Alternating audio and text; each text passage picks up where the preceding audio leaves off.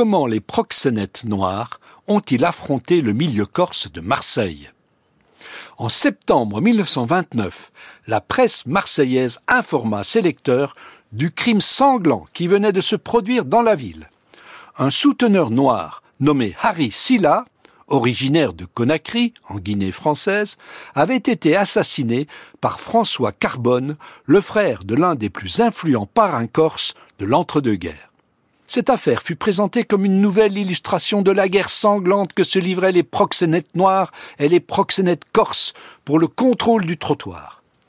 La comparaison fréquente à l'époque entre Marseille et Chicago fut accréditée par la lecture racialisée de ce fait divers. Pourtant, l'analyse qu'en a faite l'historien Sylvain Pathieu permet de comprendre pourquoi la question raciale ne se posait pas en France de la même manière qu'aux États-Unis à Chicago, les souteneurs noirs exerçaient leurs activités exclusivement dans le ghetto noir, avec des filles issues de leur communauté, alors que les proxénètes noirs de Marseille occupaient les mêmes espaces que leurs rivaux corses.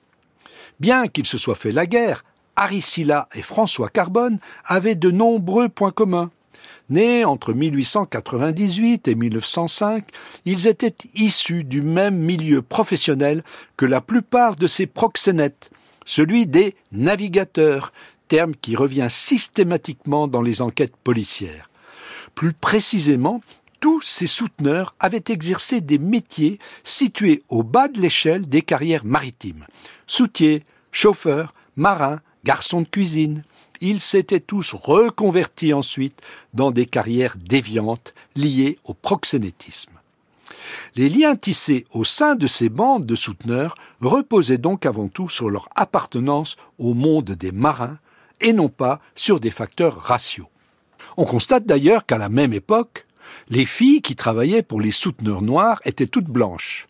Parmi elles, même les Corses pouvaient se placer sous la protection de ces proxénètes d'origine africaine, entretenant parfois de véritables relations de couple avec eux.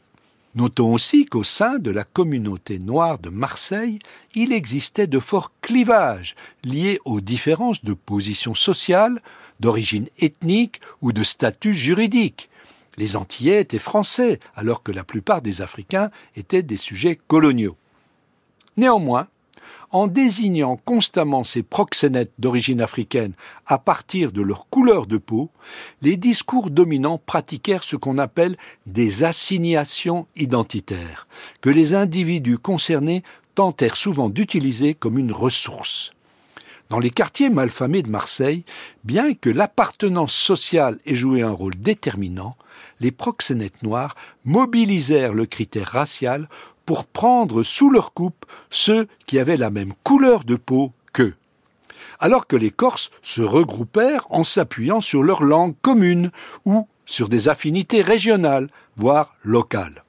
Cet exemple montre bien comment les milieux populaires conjuguent les différents éléments qui composent leur identité en fonction du contexte local et national, mais aussi en fonction de leurs intérêts.